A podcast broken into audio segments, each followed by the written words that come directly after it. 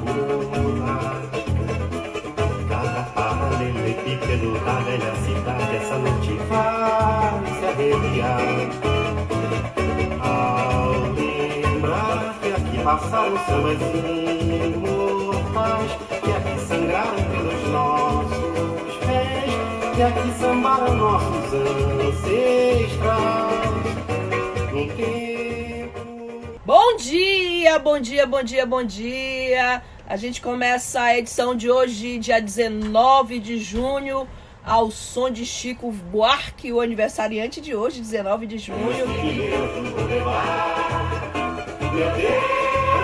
Torcendo para que tudo passe, com esse espírito de que vai passar o que for de ruim. Bom dia para você.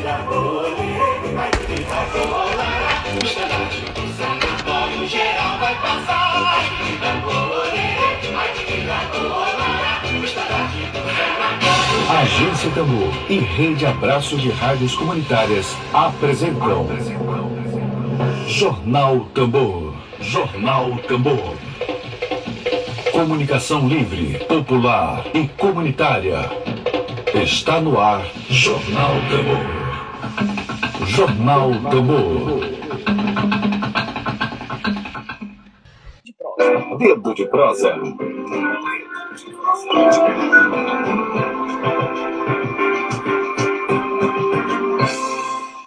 Bom, estou aguardando a conexão com o Emílio e uh, o Emílio ele é um dos fundadores do jornal Vias de Fato.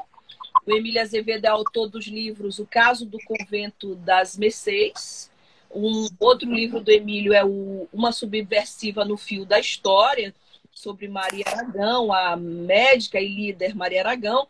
Ele também é autor do livro Havana, dezembro de 1999, uma deliciosa crônica sobre Havana. Eu tenho todos, sou suspeita, sou colega de Emílio e sou fã de Emílio Azevedo. Emílio, desculpa essa rasgação aqui de seda, no, o tema é muito sério, mas estamos todos num momento difícil. Eu queria saudar, antes de chamar o Emílio, a companheira Cláudia Santiago, que comenta, grande jornalista e camarada, Emília Azevedo.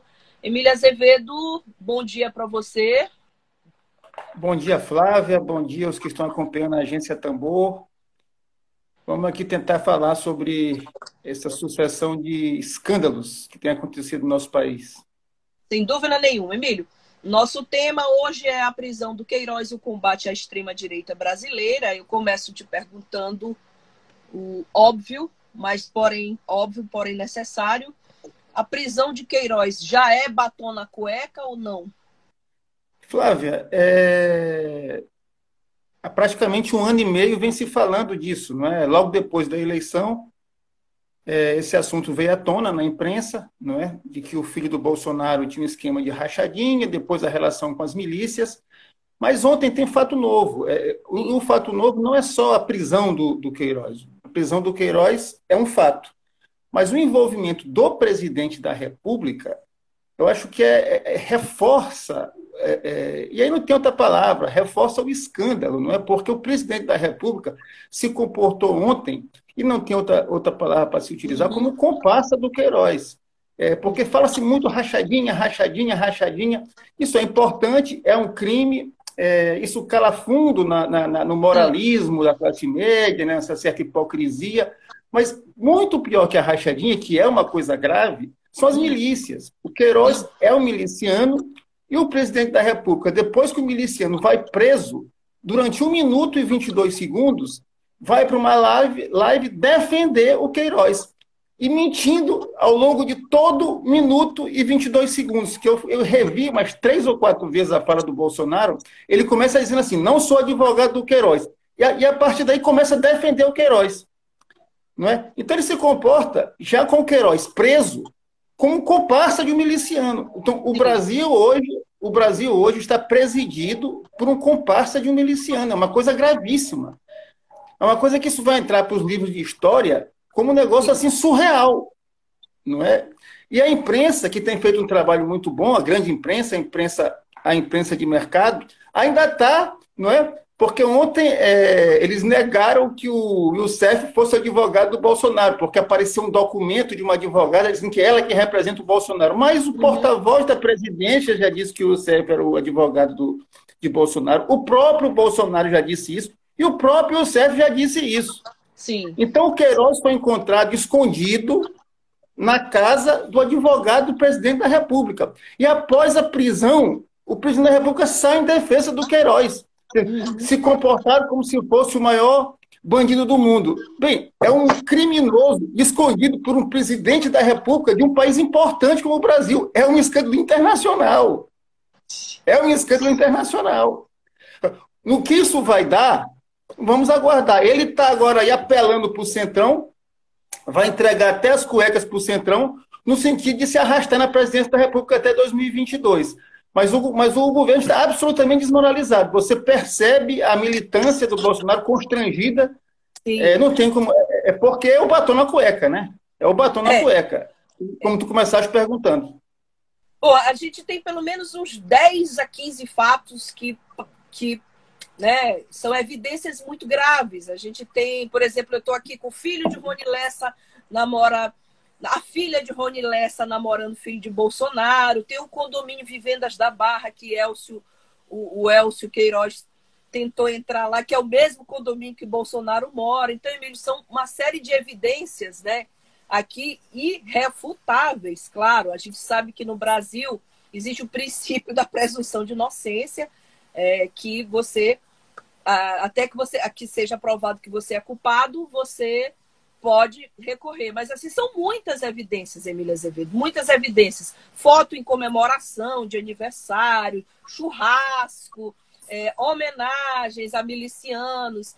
É, diante de todas essas evidências, Emílio, é, na tua opinião, na tua, na tua, avaliação, tu achas que é, agora, com o Supremo Tribunal Federal também na, na linha de tiro do, do ódio Tu achas que é, é, é, o Bolsonaro consegue concluir o mandato, na tua opinião? Eu sei que é difícil fazer profecia nesse assunto, mas tu acha que ele vai começar, começa a derrocada dele, como a gente ontem estava dizendo, é, a casa caiu, ou tu achas que ele ainda consegue ter algum tipo de, de fôlego político para continuar? Esse foi um ano, realmente, para o bolsonarismo, foi um ano menos zero. É tudo muito atípico, né, Flávia? Porque com um ano, em janeiro de 2019, na posse, já havia um desgaste, né? É, porque o próprio escândalo das milícias é, se dá antes da posse, não é? E veio com muita força, porque o Adriano Nóbrega é um miliciano, era um, um cara foragido da justiça e tinha a mãe dele e a mulher dele dentro do gabinete do Flávio. E é importante dizer que o Flávio apenas cumpre ordem do Bolsonaro. O Flávio é um instrumento do pai. Quem comanda a, a, o grupo é o Jair Bolsonaro. Agora, é lógico que a grande imprensa ela tem que fazer a coisa tudo dentro da formalidade. Então, formalmente, o escândalo passa pelo, pelo filho, que era deputado, mas ali tudo, todos os esquemas. É, é, quem apresenta o, o, o Queiroz, quem, quem coloca o Queiroz dentro do gabinete do, do filho é o Bolsonaro, é o Jair Bolsonaro. Então, esse escândalo está dado. Como isso vai ser tratado pelas instituições no Brasil, é, se sabe que processo de impeachment é um processo também político, não é? Então, eu creio que toda a classe, primeiro, é, é, é, é se avalia, estamos no meio de uma pandemia, né? não é fácil fazer um impeachment no meio de uma pandemia. É, o Congresso, o governo tem só um ano e meio, os deputados estão loucos para a parte mais podre do Congresso, está doido para tirar vantagem do governo é, vai se aproveitar da fragilidade do governo nesse primeiro momento. Isso também está muito óbvio para tirar proveito. Por exemplo, agora esse ministro da Educação caiu, não é? é o, o, Centrão vai correr para cima para pegar o ministério. Já pegou uma parte lá de um fundo bilionário que o Bolsonaro já entregou, o fundo de educação que, que o Bolsonaro já entregou para o Centrão, mas eles vão querer pegar o ministério todo. Então agora está começando, na verdade, esse processo de chantagem entre o Congresso e Bolsonaro é, é possível, é, é, é, e aí não é profecia, uma coisa que já está dada, já existe esse processo é, é, de que eles estão chamando de negociação, mas que obviamente passa por pressão e por chantagem, de, do Congresso, da parte podre do Congresso em relação ao Bolsonaro, que é tão podre quanto o Congresso, ou até mais podre que o Congresso. Né? E aí, é, é, é, como isso vai se dar, vai depender muita pressão da sociedade, é, aonde vai chegar esse escândalo é, é, é, das milícias, das rachadinhas, das fake news, não, é? não se pode esquecer. Hoje tem investigação para todo gosto em relação à família Bolsonaro, né? Tem investigação no Ministério Público, na polícia, no Supremo, é, as investig... E a justiça, às vezes, também não é tão rápida, mas, mas é, tem algo. Hoje se entende porque ele estava tão preocupado em intervir na Polícia Federal, né? porque, de fato, o que ele tem de rabo de palha é uma festa. Agora, como eu comecei a, a, a aqui a conversa contigo, para mim o mais grave é o presidente da República se comportar como comparsa, agir e demonstrar que é comparsa de um miliciano. Nós estamos presididos hoje por alguém que é, e eu digo que é, porque se comporta como o, o comparsa de um miliciano. O, o, o Queiroz tem van clandestina atuando dentro das comunidades do Rio de Janeiro. O Queiroz é um miliciano, o Queiroz é o cara que traz o Nóbrega, condenado a mais de 20 anos de, de, de cadeia por assassinato, por roubo, para dentro do esquema do Bolsonaro. É, é, então, é, é uma, o nome do, do, time é Escritório do Crime. Pois é. Né? Então, o Bolsonaro se comporta, é um comparsa, é um comparsa, e ontem, durante aquele 1 minuto e 22 segundos, ele agiu como comparsa do escritório do crime. Onde isso vai dar, Flávia, é muito difícil se prever. Agora, nós estamos diante histórico, é, de grandes proporções. Vamos ver como esse eleitorado, que é de extrema direita, que é racista, que é homofóbico, que é machista, que não gosta de pobre, que votou em Bolsonaro sabendo quem era Bolsonaro, mas com a hipocrisia de que ele era honesto, mesmo ele defendendo tortura, mesmo ele defendendo é, é, é regime militar, 57 milhões de pessoas saíram de sua casa para votar em Bolsonaro. Vamos ver como esse eleitorado reage. Já, já muita gente já abandonou o barco, muita gente já gosta armado do Sérgio Moro. Mas vamos ver como essa opinião pública reage, até para saber como é que vai acontecer é, com o, o, país que está à deriva, essa é a verdade, não se tem ministro da saúde, não se tem ministro da educação, não se tem governo. Se tem uma quadrilha tentando sustentar o poder. Pois é. Essa é a verdade. Tu falaste de, de Adriano da Nóbrega, né? Que, claro, foi morto em circunstâncias extremamente misteriosas. Né? Foi queima de arquivo? Essa resposta ninguém tem nem vai ter. Mas o próprio advogado, o próprio advogado disse que ele, Adriano Nóbrega, teria dito que pois eles querem me matar. Eles não sei quem, né? O eles fica, fiquem abertos. Mas se você perguntar, se você for conversar em qualquer esquina desse país, vai se dizer que o Adriano Nóbrega foi queima de arquivo. Agora, é, é, é, a gente aqui que faz um jornalismo alternativo, e não estamos muito preocupados com processos porque os fatos se impõem, não é? É nós estamos falando de fatos. É, mas a grande imprensa fica muito é, é, é pisando em ovos, inclusive na relação do, do, do crime do Adriano Nóbrega, foi algo que não, não, não foi esticado. Às vezes eu fico me perguntando, mas por que não esticar esse caso do Adriano Nóbrega? Como é o caso da Marielle também, que o pessoal pega leve, né? Pega parece leve, que, né? Parece que, que, que existe, Flávia, é, uma engrenagem que envolve policiais, juízes, deputados, que fazem parte dessa rede de crimes, é, que acaba abafando, certo, ou, ou, pelo menos dando uma lentidão. Pode ter uma ideia, o Queiroz é, ele foi expulso porque ele, ele executou uma pessoa, né, ele matou. Até hoje esse caso não foi julgado, tem 18 anos.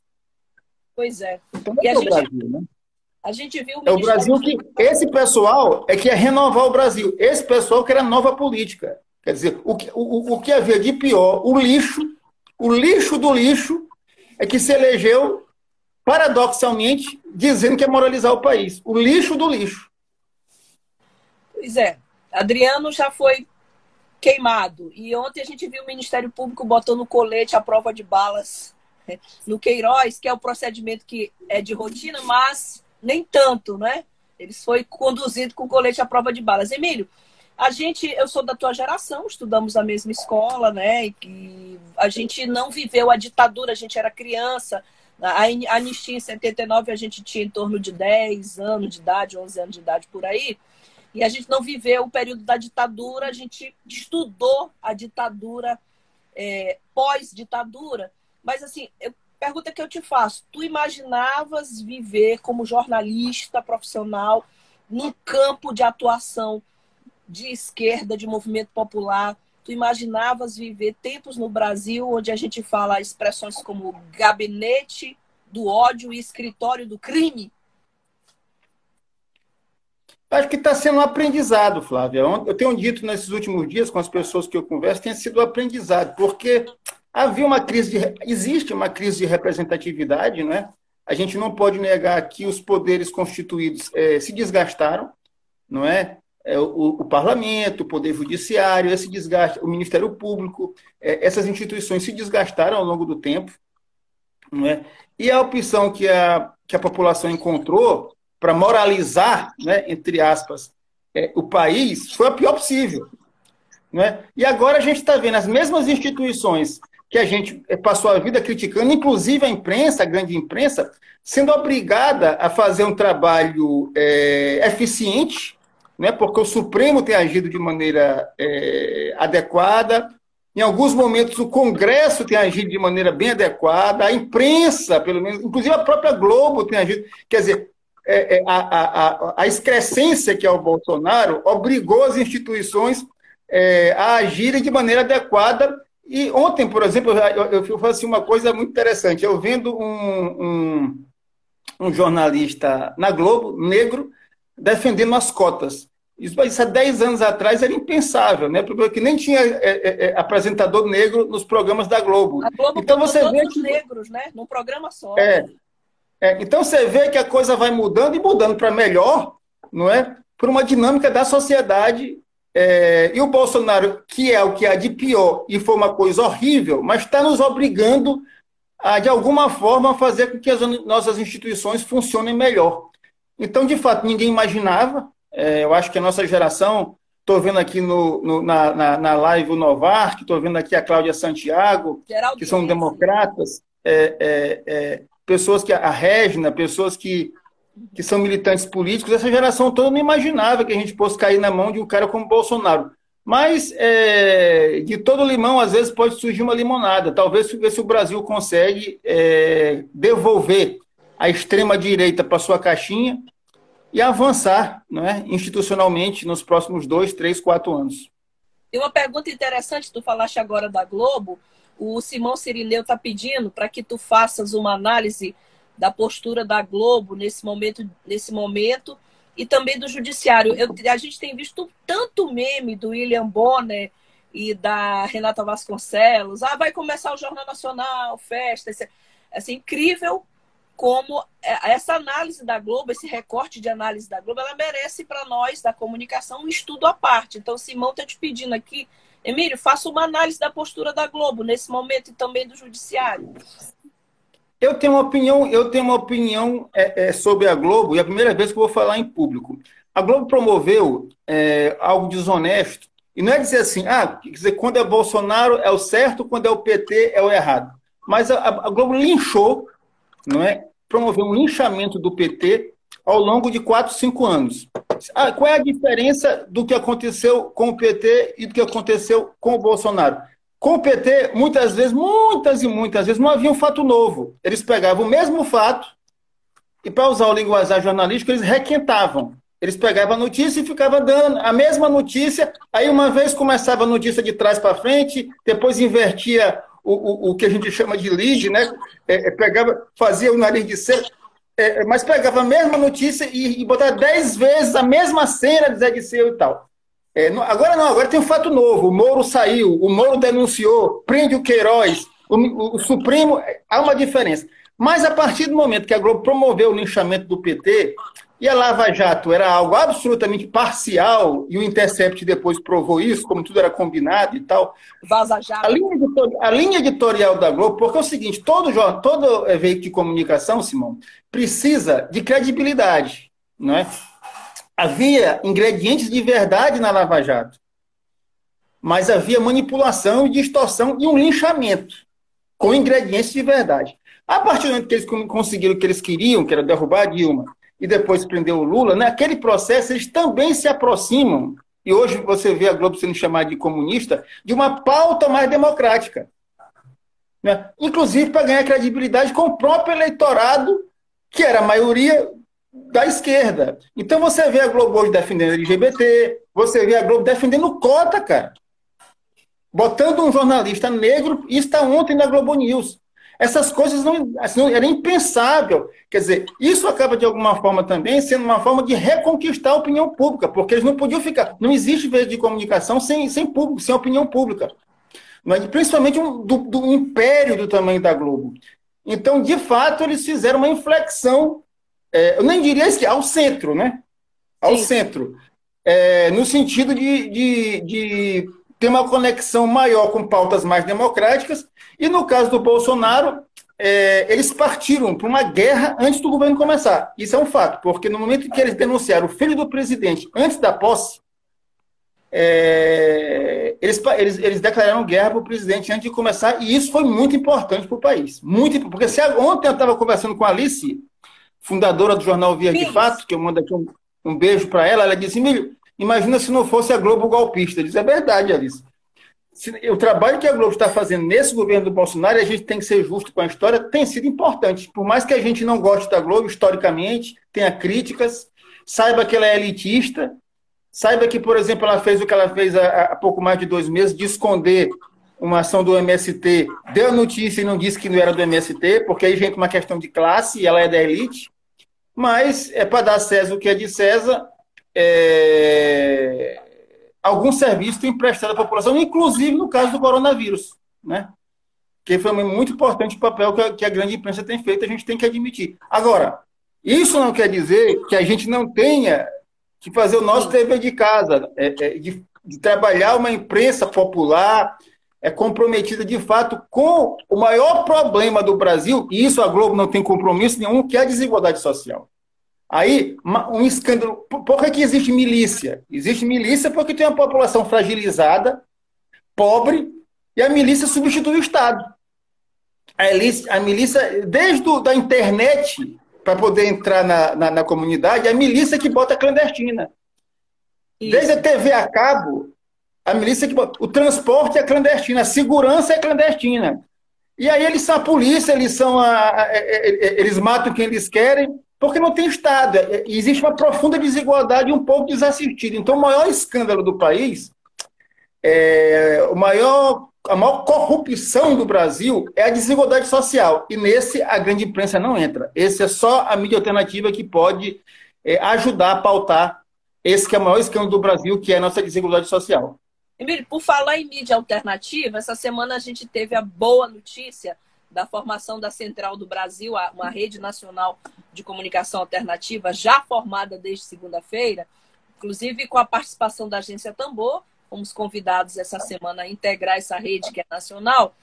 E a gente sempre faz essa pergunta para todos as pessoas da comunicação que vêm aqui. Eu, eu fiz essa pergunta ao professor Francisco Gonçalves, professor e secretário de Estado do, do governo Flávio Dino. Quero fazer para ti também, porque pela minha profissão, eu, eu circulo em muitos grupos, pelo, pela minha atividade empresarial, eu circulo em vários grupos. E há grupos, por exemplo, de bolsominions que colocam assim: assista apenas esse tipo de, de mídia, leia só esse tipo de mídia que quer acabar com o comunismo. Alexandre Garcia, blog não sei de quê. Quer dizer, a direita ela é bem organizada do ponto de vista de comunicação, a direita bolsonarista, e a esquerda durante muito tempo, especialmente nos anos que esteve no poder, a pergunta que eu te faço é essa: a esquerda brasileira agora despertou para a, impre... a necessidade imprescindível de uma comunicação? Ou, na tua opinião, ela deixou de fazer a lição de casa? A mesma pergunta que eu fiz para o professor Francisco Gonçalves. Agora a gente tem a Central do Brasil, vamos divulgar amplamente. A pergunta eu faço para ti é essa: a esquerda brasileira, ela não fez a lição de casa há uns anos atrás, a lição da comunicação? É, o que acontece hoje, Flávio, em 2020, na minha modesta opinião, é, é fruto de um processo. É um processo. É, eu volto a citar aqui, por exemplo, a Cláudia Santiago, é, que já vem é, é, é, lutando com o NPC ao lado do, ao lado do Vitor Janotti, desde a década de comecinho dos anos 90. então, tiveram vários processos após a democracia, após a queda do regime militar, que, que, na época do regime militar tinha mídia alternativa, que era uma mídia de resistência, né? É, é, aqueles jornais tipo Pasquim, Movimento, Opinião. Aí, com a, a ditadura, o fim do, do, regime militar, você tem uma reorganização dessa comunicação alternativa, mais via movimento social, movimento sindical. Depois veio o movimento de rádio comunitárias, que o Ed Wilson é, foi um dos fundadores no Maranhão e no Brasil, junto com outras pessoas. E esse processo foi com a chegada do, do, do, do PT no governo, é aí, aí a gente começa a perder uma batalha, porque aí a, o, o, PT já admitiu isso, o Lula já admitiu isso, eles foram muito conservadores nesse, nesse ponto da comunicação, não fortalecendo a pluralidade é, e não fortalecendo a organização é, de mídias mais comprometidas, aí sim, com os trabalhadores, com os pobres, com os oprimidos, com os explorados. Porque o grande X da questão, aí não é, não é nem dogma de marxista, que eu nem, nem sou marxista dogmático, mas é a questão da classe, é uhum. saber com quem os veículos estão alinhados. E o PT, no caso, é, se alinhou com a mídia da elite, que é essa mídia que a gente está analisando há pouco, que vem fazendo um trabalho, mas com a mídia elitista. Então, ao longo dos 12, 13 anos de governo petista, do, do ponto de vista da política de Estado, uhum. é, houve um favorecimento, uma, uma, continuidade da concentração de poder midiático no país. Então, há um erro que a gente tem que acreditar aos governos petistas mais do que a sociedade, porque a sociedade vem tentando fazer a sua parte. Você, quando tu fala em central do, do Brasil, tu tem que falar do MST, Claro. que é protagonista disso aí, e o MST há mais de 10 anos, e o João Pedro Estede já criticou publicamente, inclusive, o PT nisso, e ele é aliado de primeira hora do Lula e do PT. É, o MST vem fazendo um trabalho de informação e de organização de comunicação belíssimo, que resultou ao lado de várias outras organizações no Brasil, de fato, que está nessa articulação é, da Central do Brasil, né? junto com outras organizações. A Central do Brasil, na verdade, é só uma conver... é, é só não, é uma convergência de iniciativas que já existem pelo Brasil afora. Perfeito. Tem muita gente perguntando assim sobre ainda sobre a pauta da Globo. Daqui a pouco a gente volta para o Queiroz novamente. É, tem uma pergunta aqui do, do Sérgio. Será que a Globo poupa o Guedes?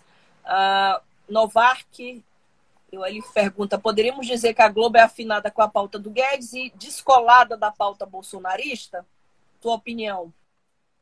Exatamente, é, porque entrou a questão que eu falei que é o X, é, é, é, é a variável mais importante da equação, que é a questão de, de, da desigualdade social, não é? Então, o Guedes é o instrumento da desigualdade social, é o instrumento da, de tirar direitos, é um instrumento de, de favorecer a elite, banqueiros, empresários.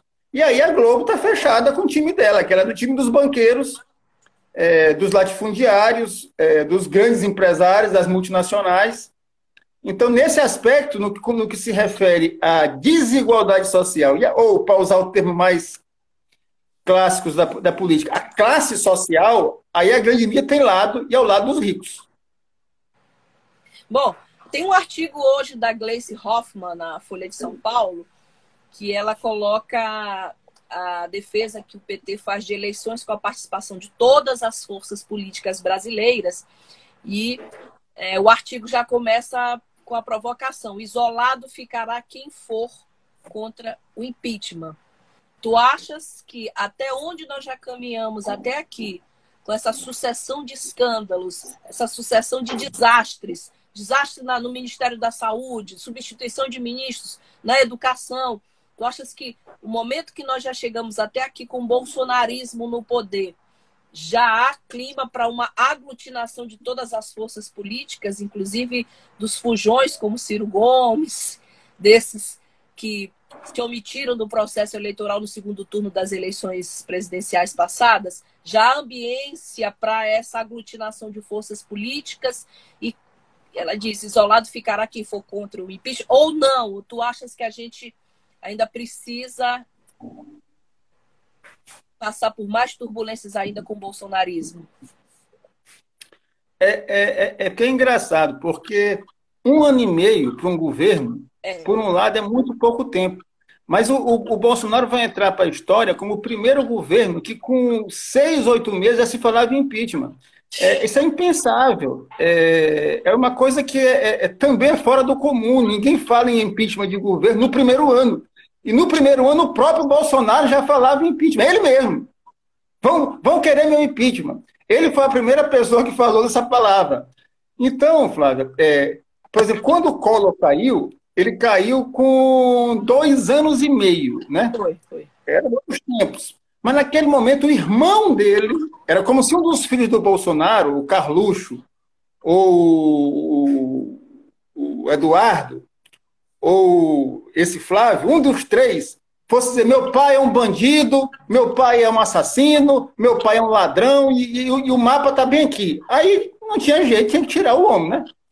Foi o que aconteceu Sim. com o Collor. O irmão chegou e disse: o PC Farias é o, é, é, é o Queiroz, e, e, o Adriano Nóbrega, o nome dele é, é, Paulo César Farias, e o negócio é esse, esse, esse. E aí foi rito sumário em três meses. Eu me lembro bem, foi, é, é, é foi em junho de 1992. Foi. Uma capa de Veja, não sei se tu te lembra, uma capa de Veja com o Pedro Collor. E aí, em três, quatro meses, o homem caiu no rito sumário. A Dilma já estava cinco anos foi 2016, né?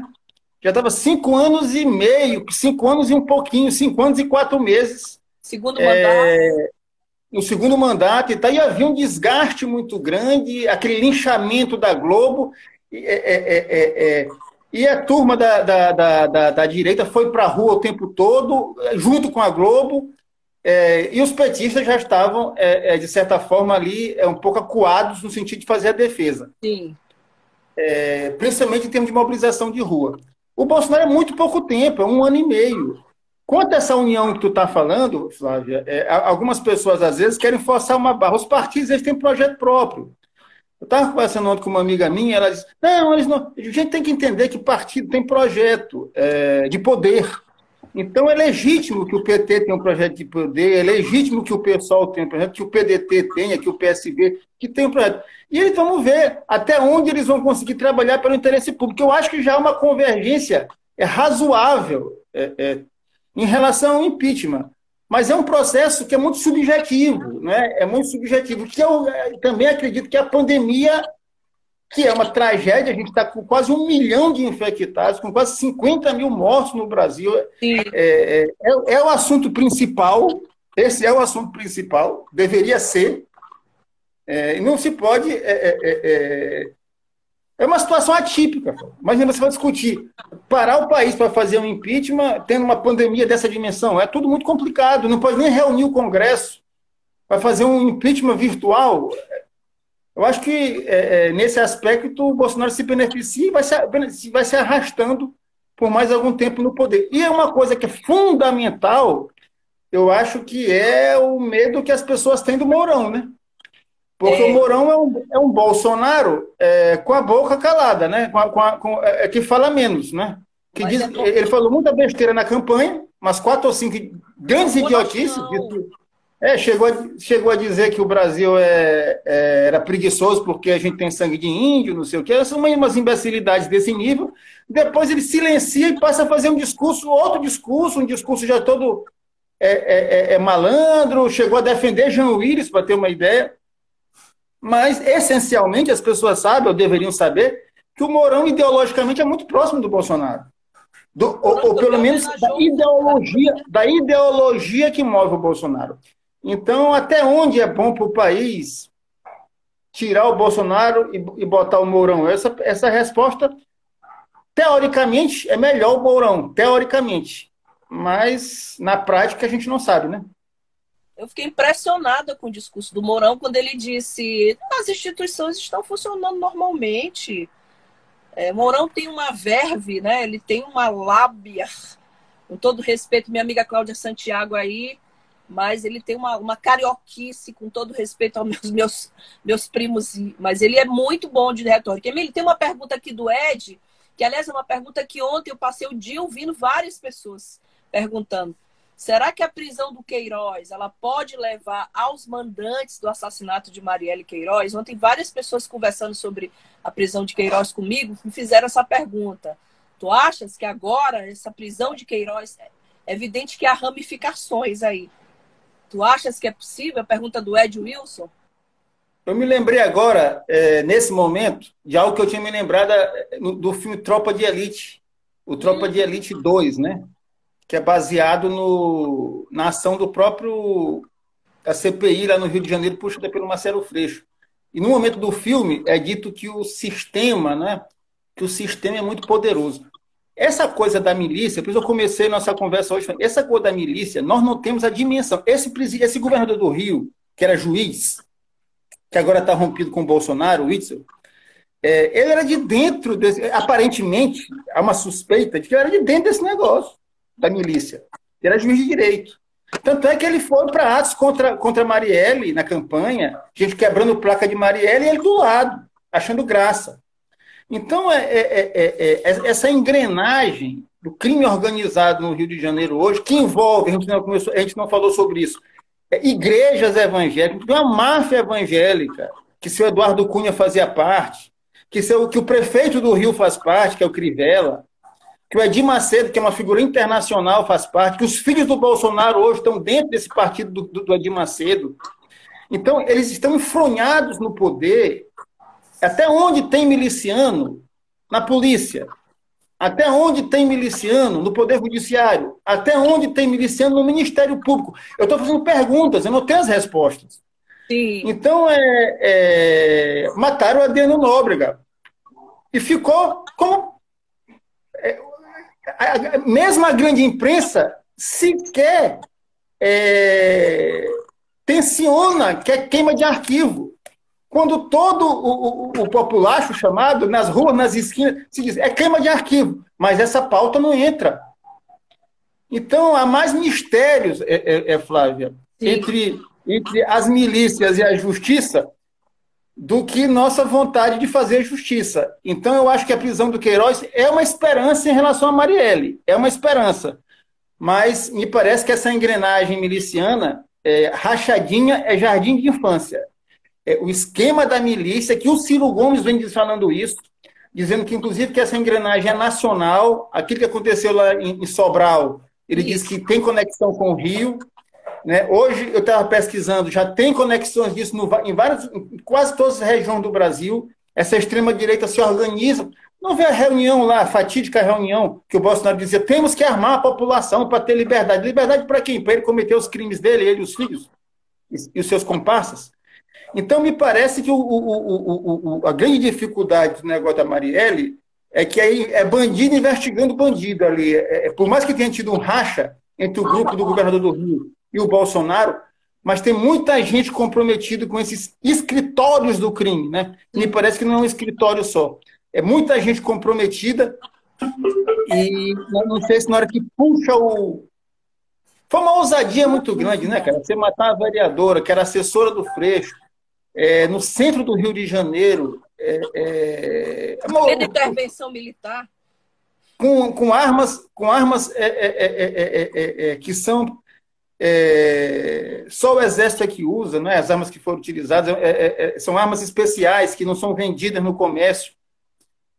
então é uma ousadia muito grande, é um pessoal que, que se sente acima do bem e do mal. Eu espero, não é, que as contradições apareçam nessa quadrilha, que é uma quadrilha, é uma quadrilha. O presidente da República, eu repito, é, do Brasil hoje é comparsa de um miliciano. Então ele é comparsa de um bandido. Não tem outra palavra. Queiroz é bandido, está preso porque é bandido, e o Bolsonaro ontem saiu em defesa de um bandido. Agora, até onde uma quadrilha que consegue eleger, Flávio, um presidente da República, você vê o poder desse povo. O poder desse grupo é tão grande que elegeu um presidente da República como representante de Deus e da honestidade. Que quando votou no, no, no, no, impeachment de Dilma, homenageou um torturador e um, e um, e um notório bandido. Ele, ele, ele, ele, votou homenageando Eduardo Cunha e Ustra. E consegue se eleger falando em Jesus Cristo e honestidade. Esse pessoal tem muito poder, né? E é esse mesmo pessoal que está enfronhado no, no, no, assassinato da Marielle, porque por mais que o Bolsonaro não soubesse do assassinato da Marielle, mas é esse ambiente de crime do Rio de Janeiro que ele está dentro, que ele faz parte, esse ambiente, esse, esse, esse circuito foi que matou a Marielle. A Marielle foi morta por esse circuito criminoso do Rio de Janeiro que o Bolsonaro faz parte. Se nesse crime específico ele e Queiroz fizeram parte, essa resposta não se tem. Eles fazem parte do mesmo grupo, do mesmo circuito, da mesma engrenagem. Agora, qual parte da engrenagem matou Marielle é um desafio da sociedade brasileira e a gente espera que, que, que, que pegando o Queiroz, a mulher do Queiroz até ontem estava foragida, não sei se, se já encontraram, se ela já se entregou. Eu procurei aqui na internet pela manhã cedo, não, não achei. É, a verdade é que a casa balançou, a casa não caiu, mas a casa está balançando. E a gente espera muito que se faça justiça e que o inquérito da Marielle seja um inquérito verdadeiro, porque o risco de transformar esse inquérito numa farsa também existe, né? Sem dúvida.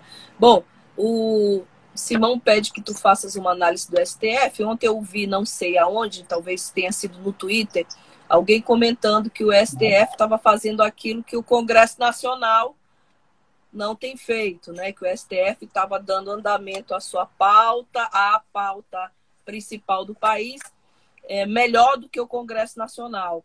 Então, o Simão te pede uma análise também do judiciário brasileiro. É impressionante, né? A gente, a gente vê um político que diz que não estupra uma, uma parlamentar porque ela não merecia, e agora a gente vê manifestante desejando que filhas de ministro do Supremo sejam estupradas, né? Queria essa avaliação tua, o Simão está te pedindo para avaliar o judiciário brasileiro, se ele está fazendo o jogo do poder ou não. Acho que o STF começou a se mexer um pouquinho, né? É, eu vou ser bem objetivo, Flávio. Eu, foi ah. o que eu falei há pouco. Eu acho que as instituições. O, o Bolsonaro obrigou as instituições a funcionarem melhor. É, é, tanto Congresso. Parece uma contradição, porque eu falei mal do Centrão aqui há, há alguns minutos atrás, mas apesar do Centrão, apesar da bancada da bala, apesar da bancada do boi, eu já vou chegar no judiciário, apesar da bancada da Bíblia, o Supremo, o Poder Legislativo tem se colocado na, é de maneira melhor que o Bolsonaro. Várias coisas, por exemplo, essa decisão ontem do ex-ministro da Educação de, de, de extinguir cota para cursos de pós-graduação. Isso não vai passar. Isso vai cair. Então, tanto o Poder Judiciário quanto o Poder Legislativo têm feito um papel, é, é, é, se sentindo obrigado a cumprir seu papel, porque sabiam que o presidente não cumpriria o seu papel. Sim. Todo mundo sabia quem era o Bolsonaro. Esse setor mais esclarecido sabia. E, e muita gente, rapaz, não dá para ser confundido com essa turma. Não dá para a gente. É, é, é, então, passou do limite. o Bolsonaro foi além do limite do que havia de ruim no Poder Judiciário e no Poder Legislativo. Então eles começaram. Você pega o Maia, é um cara ruim para pôr, bicho. Mas o Maia, o Rodrigo Maia, acaba se diferenciando para melhor do que o Bolsonaro, porque tudo tem um limite. Então, acho que o Poder Judiciário tem cumprido um, um, um papel no sentido de não entrar na, na, na, nesse lixo que é o Bolsonaro. A última instituição que precisa tomar uma posição mais clara é, são as Forças Armadas, né? É, que estão ainda aí é, se deixando lambuzar porque ficam caladas. É, esse general de pijama aí é, ficam blefando. Agora deram uma notinha aí, última do Bolsonaro com o Mourão e tal. O Mourão chegou a dizer que todo mundo que estava com o Bolsonaro era leão sem dente. Mas eles não estão conseguindo, na minha opinião, macular. Das instituições, é, eu acho que é que deve tomar uma posição mais firme no sentido de, de dizer assim, nós não temos nada a ver com isso. Com essa facção, com, essa, com esses comparsas que assaltaram o país via eleição, que é pior. Bom, muita participação. Queria agradecer a participação de todos, da Associação Tijupá, é, da, das pessoas que estão participando, Márcio, professor, professor Márcio Baima, é, muita gente aqui comentando, a gente não, não em função do, da limitação de tempo, não consegue ler de todo mundo, mas Desde já agradecemos por apoiar esse projeto de comunicação. Emílio, já estamos chegando nos minutinhos finais, mas eu queria te explorar um pouquinho mais, assim. Queria te perguntar assim, como é que fica o discurso do Bolsonaro. Aliás, ele não tem discurso, né? Não tem retórica. é, do ponto de vista da, do combate à corrupção, da honestidade? É, como é que fica agora, diante dessas evidências, dessas ligações umbilicais do Flávio Bolsonaro com Queiroz? Aliás, com ele mesmo, com a própria com a família inteira. Tu achas que ele ainda consegue recuperar? Mudou o ministro da comunicação para atender a outros interesses e criou né, o ministério. Eu queria te perguntar assim, Bolsonaro ainda tem dá a sobra de retórica presidencial para ele? Pelo menos do ponto de vista de defender a honestidade, né? Pelo menos os, o discurso dos bolsominhos era Lula tá preso, babaca. Ainda. Ontem foi, ontem, ontem foi o dia que, do ponto de vista é, emocional, me pareceu o dia que ele estava mais abatido, né? É, ele não passou para falar com aquela dita militância, né, que na verdade a gente já sabe que é tudo gente do próprio governo que fica por ali, gente que é da Damares, que é não sei de quê, do, do da educação, é, que recebe terceirizados, que é uma militância paga pelas milícias, né? Aquela turma que fica ali de verde e amarelo o dia todinho sem fazer nada para bater palma para Bolsonaro. É, mas ontem ele não, ele não falou com essa claque. Né? E fez aquela live à noite, e, e, se viu obrigado a defender o comparsa dele, né? começou dizendo não sou advogado do Queiroz e defendeu durante um minuto e 22 segundos a, é, a ponto de justificar o endereço, dizendo que é porque estava perto do hospital, Flávio. O Melhor hospital fica 90, a 90 quilômetros e ele não saía de casa para o hospital. Mas, bem, o discurso está ruim. Mas existe o discurso do Bolsonaro e do bolsonarismo. Isso é algo que a gente vai ver com o tempo, porque o bolsonarismo, é, é, ele existe. É, o bolsonarismo é o ódio. Esse ódio, infelizmente, ele está presente na sociedade brasileira. O ódio ao pobre. Não viu na reunião ministerial?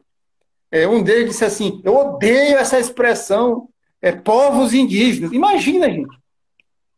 Ele odeia a, a expressão povos indígenas. Então, isso é o bolsonarismo o ministro de Estado.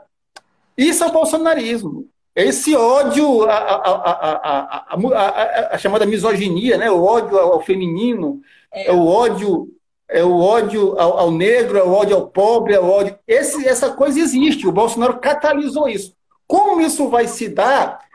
A médio e longo prazo é uma coisa. A curto prazo, no Bolsonaro especificamente, é uma interrogação, né? Ele, ele, é de um cinismo absoluto, porque é, é, ele vive um universo paralelo. A, é, é, é essa coisa da pós-verdade, é, com o Bolsonaro não é pós-verdade, é uma outra. É, uma. É uma porque ele cria. Ele, ele, ele mente com uma disfarçatez que é patológica, me parece patológica.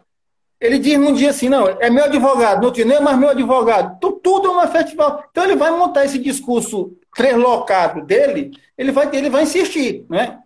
Ele vai insistir, ele não tem nada a ver com o caso Queiroz, mas você imagina, ele disse que ele não tem nada a ver, o Queiroz não tem nada a ver com isso. O cara está na casa do advogado dele e ele está defendendo o cara que está preso. Mas ele disse que não tem nada a ver.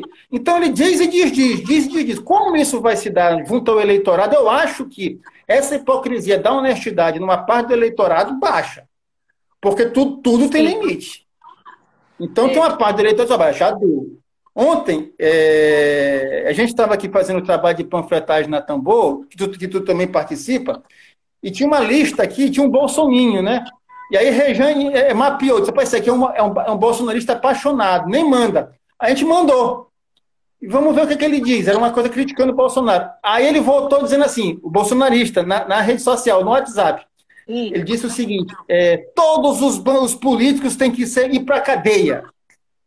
Aí eu respondi para ele assim: todos, Lula, Bolsonaro, etc. Ele disse, todos, exatamente, todos, Bolsonaro, Lula. Então você vê, e foi um cara que defendeu o Bolsonaro na campanha. Agora ele já quer que Bolsonaro e Lula, os dois, estejam na cadeia.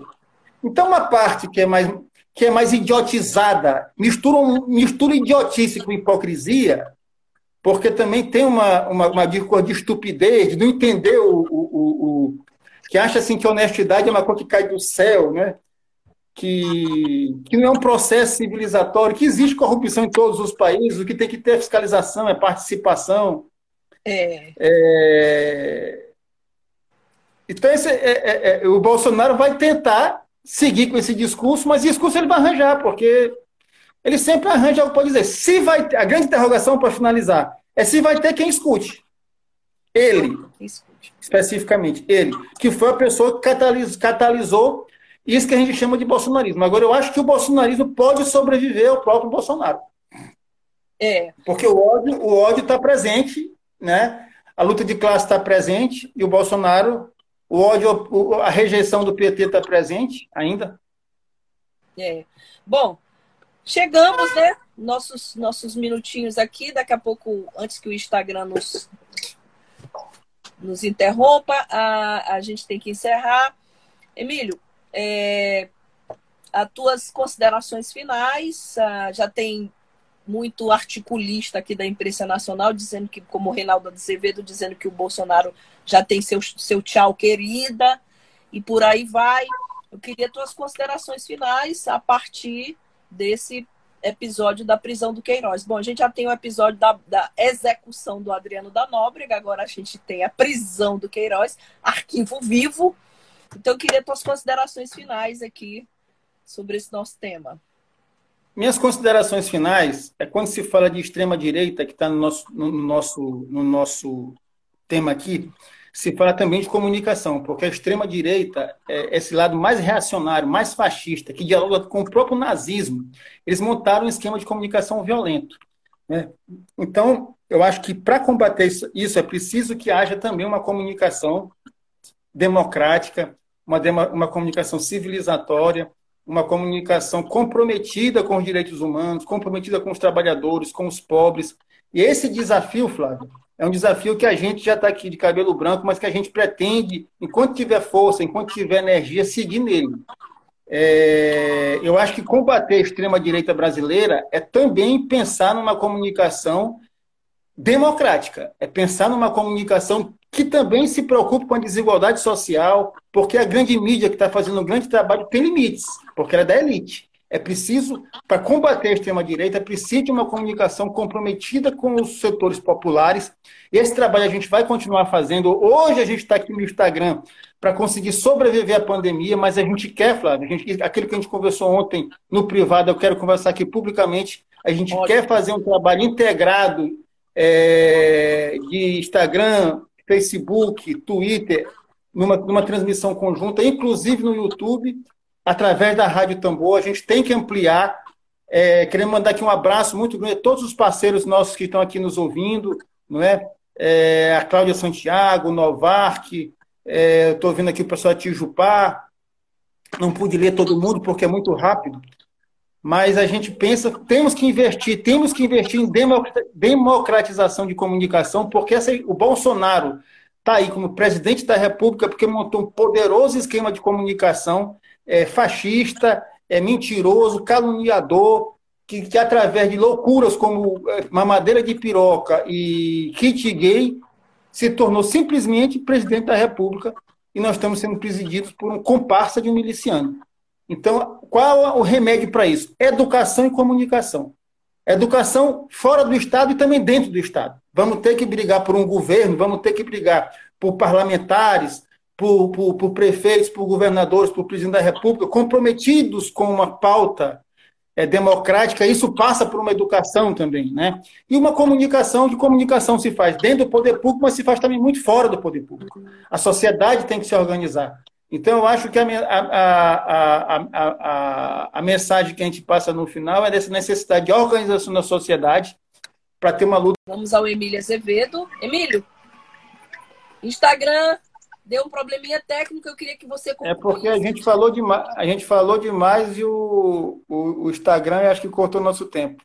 Mas é isso, Flávio. É, é, é eu estava só, só para concluir falando que a comunicação é instrumento de combate à extrema-direita. Né? Uma das ferramentas é fortalecer a comunicação alternativa, eu acho, porque eles são muito poderosos. No Maranhão, Hã? né? No Maranhão, com certeza. A gente não quer remar sozinho, a gente quer parceiros, a gente quer mais gente nessa, nesse campo aqui de batalha, não é isso?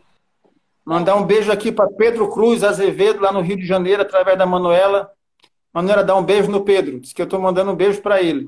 Que maravilha. Bom, a todos que nos acompanharam, infelizmente tinha muito comentário bom que eu queria ler aqui das pessoas parabenizando a iniciativa da agência, inclusive Há um comentário do Novark que ele dizendo que debates como esse deveriam ter mais vezes na Tambor. Então, eu vou convocar meus companheiros Emília Azevedo Edilson Araújo, jornalistas da Tambor, para estar mais, estarem mais presentes aqui conosco. Emílio, Tambor vai continuar rufando. Obrigada, valeu, gente. Até amanhã. Até amanhã não, até segunda manhã tem papo de crente. De crente. Papo de crente. Tchau, tchau. Tambor vai continuar rufando. A gente deseja um ótimo fim de semana para vocês. Um bom fim de semana. Cuidem-se, fiquem em casa. Anne Catarina, eu queria ler tanto teu comentário, que foi muito bom o comentário da, da transmissão. Infelizmente, fomos interrompidos. Meu comentário bom sobre a agência estimula a nós que fazemos essa experiência de comunicação pioneira aqui no Maranhão. Então vamos torcer para que essa casa caia, né? Essa casa aí, ela caia. Tchau. Tomara que caia.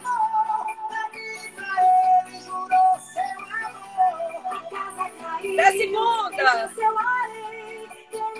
as duas ficassem bem. Morreu,